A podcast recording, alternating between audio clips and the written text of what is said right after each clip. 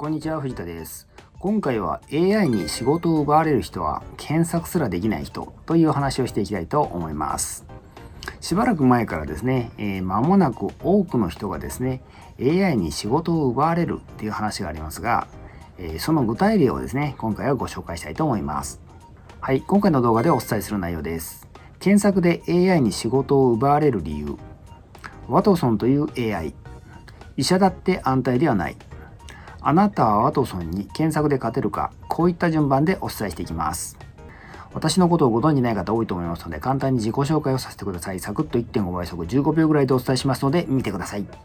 藤田博と申します。ウェブ集客コンサルタントをやっています。大学卒業後15年ほどシステムエンジニアとしてサラリーマンをやっていました。脱サラ独立してフリーのコンサルタントとして14年ほどやっております。現在は顧問契約とオンライン講座をサービスして提供しています。よろしくお願いします。はい、えー、今回はですね、ベストセラー、新井紀子さんの書かれた AIVS 教科書が読めない子供たちの内容を参考に作らせてもらっています。えー、この本はですね、非常に面白くてためになる本ですので、非常におすすめです。はい、えー、検索で AI に仕事を奪われる理由っていうことで、なぜ検索で、ね、検索できないと AI に仕事を奪われるかというとですね、まもなく AI がですね、自ら検索をして、最適な答えをですね、高確率で見つけられるようになるからなんですね。ここで言っている検索っていうのはですね、質問の答えをですね、Google を使って、え答えが書いてある Web ページを見つけるっていう意味です。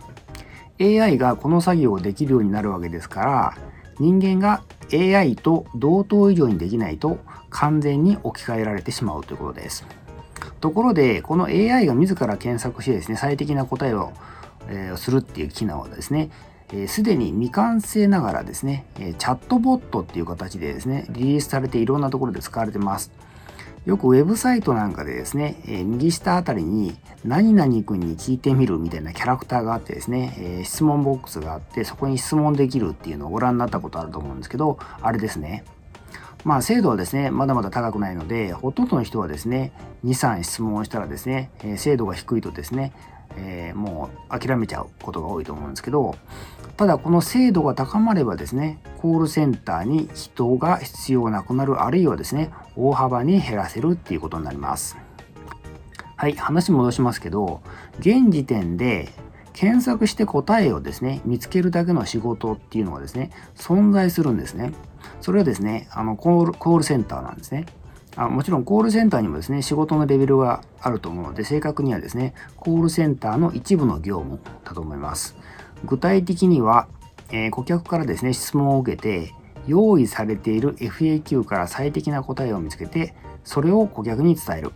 で、FAQ に FAQ で対応できない場合はですね、専門の部署に回すっていう仕事です。こういう仕事は存在します。はい、えー、ワトソンという AI っていうことで、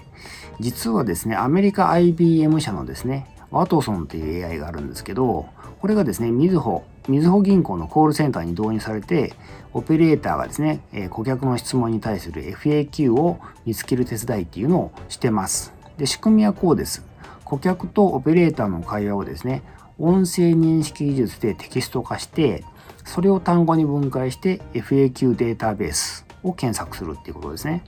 そしてマッチ度の高い順番に FAQ が並ぶので、オペレーターの方はですね、上から順番に顧客に対してですね、それを回答していくということですね。で、問題が解決すればそれで終わり。で、終わらなければですね、えー、質問とかをですね、えー、さらにしてもらって、他の FAQ をですね、選んで続けると。で、どうしても解決できない場合は別部門のスペシャリストに転送するっていう手順ですね。で、この際ですね、オペレーターはですね、顧客と通話しながらですね、顧客の質問を復唱します。で、この復唱する理由はですね、えー、顧客の言葉の、えー、音声認識率がですね、低い場合をカバーするためなんですね。現時点では高齢者の方とかですね、あるいは方言がひどい方とかですね、あとはですね、声が高い方の場合も音声認識の精度がですね、えー、高くないというらしいですね。ですから、人が必要な仕事としてこの副唱が残ってます。逆に言うと、この音声認識技術がですね、上がって、テキスト化後のですね、検索精度が上がってしまうと、もはやオペレーターの仕事がなくなってしまうっていうことなんですね。はい、このようにして、えー、検索して最適な答えを見つけるという能力すらないと、すでにこの時点で AI に勝てないというわけですね。はい、医者だって安泰ではないということで、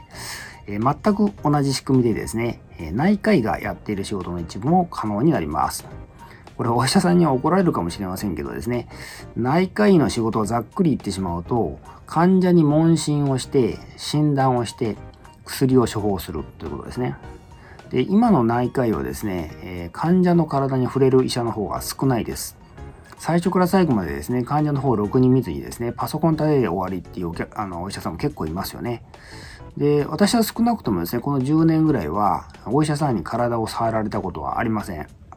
まあ、あんまり医者に行かないっていうのもあるんですけど、多分そういう方多いんではないでしょうか。まあそうは言ってもさすがに AI に処方してもらったですね、薬を飲むのは怖いっていう人も多いと思うんですけど、ただそれも、えー、今のドクターをですね、過剰に信頼している可能性っていうのもあるんですよね。私はですね、さほどあのドクターの能力は高く評価してないので、あ別にバカにしているわけとかそういうわけじゃなくて、あの技術の技術というか医学の発展が激しすぎてついていくのが大変とかそういうんですけど、おそらくですね、私は早い段階で AI の方の診断をですね、信頼すると思います。いずれにしてもですね、過渡期を経て、過渡期っていうのはですね、AI を使って診断をする内科医ですね。こういった過渡期を経て、えいずれ AI だけで診断と薬の処方までできるようになると思ってます。ちなみにですね、えー、本の著者の新井さんは、今の AI 技術の延長線ではですね、AI はそこまで信頼できないっていうふうに本で述べられてますので、えー、私の意見は否定されてます。はい、えー、あなたはワトソンに検索で勝てるかということで、アメリカのテレビ番組で、えー、ジョパディっていうですね、クイズ番組、人気番組があるそうなんですけど、これに、えー、AI のワトソンがですね、えー、出場してチャンピオン2人を破ったので話題になったそうです。で、ワトソンはですね、あの、こういったあのエンタメというか遊び目的じゃなくて実用面で活躍してます。ね、さっきのですね、みずほ銀行のコールセンター、それと日本だと東大の医学部研究所っていうところに導入されてるそうです。で、東大ではですね、えー、珍しい白血病の診断を支援したって言われてます。えー、これがですね、あの、その記事ですね。そして、え、このワトソンはですね、クイズのこういった問題が解けるそうです。まあ、実際英語なんですけど、モーツァルトの最後の、そして最も力強い交響曲交響曲には、ある惑星の名前が付けられてます。という問題ですね。さて、あなたならこの問題を解くために、Google にどういった検索ワードを入れるでしょう？一発で答えを見つける、つまりですね、検索結果の一番上にですね、えー、答えのあるページをですね、表示させなければ、ワトソンには勝てません。答えはですね、いくつかあると思うんですけど、モーツァルト最後交響曲ですかね。あるいはですね、モーツァルト交響曲惑星とかでも大丈夫ですね。少なくともですね、えー、モーツァルトだけでですね、検索しているようではですね、ワトソンには勝てないっていうことです。こういう感じで、えー、検索すらできない人はですね、AI に仕事を奪われるというお話でした。はい、今回は以上になります。